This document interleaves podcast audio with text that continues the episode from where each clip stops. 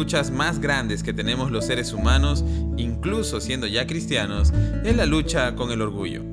Y lo interesante es que incluso muchas veces nos sentimos orgullosos de nuestro orgullo y hablamos de él como si se tratase de una virtud o si no, como un defecto del cual no estamos dispuestos a deshacernos.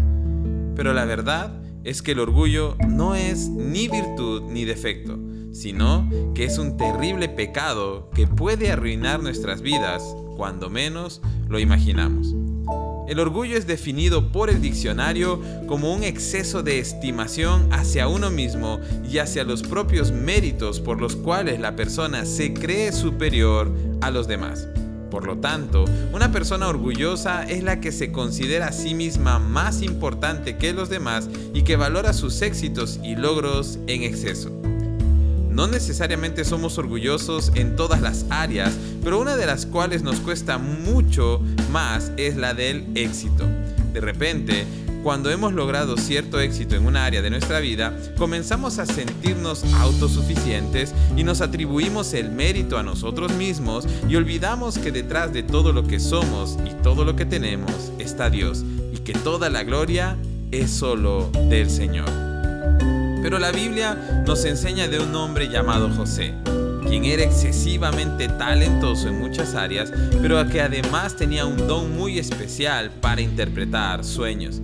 Y un día, dos de sus compañeros en la cárcel, en la cual se encontraba injustamente, le contaron acerca de sueños que habían tenido y que los habían dejado muy perturbados.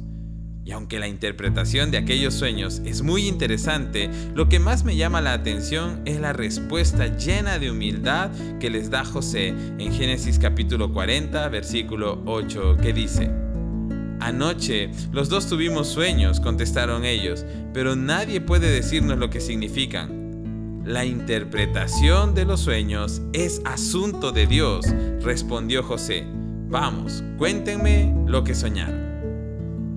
José podía interpretar los sueños, pero él estaba consciente de que ese don era un regalo de Dios y que la gloria debe ser siempre del Señor.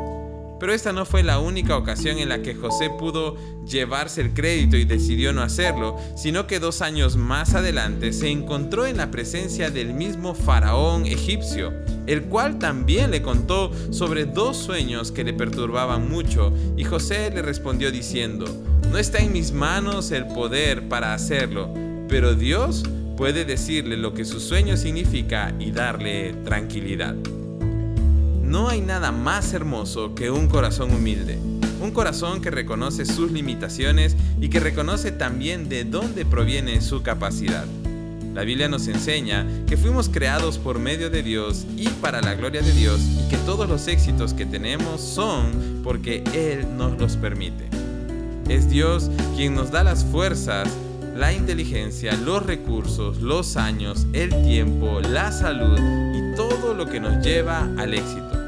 Pero tristemente, a veces olvidamos esto y comenzamos a sentirnos que fuimos nosotros solos, que los éxitos que tenemos son resultado de nuestras propias fuerzas y eso, querido hermano, se llama orgullo.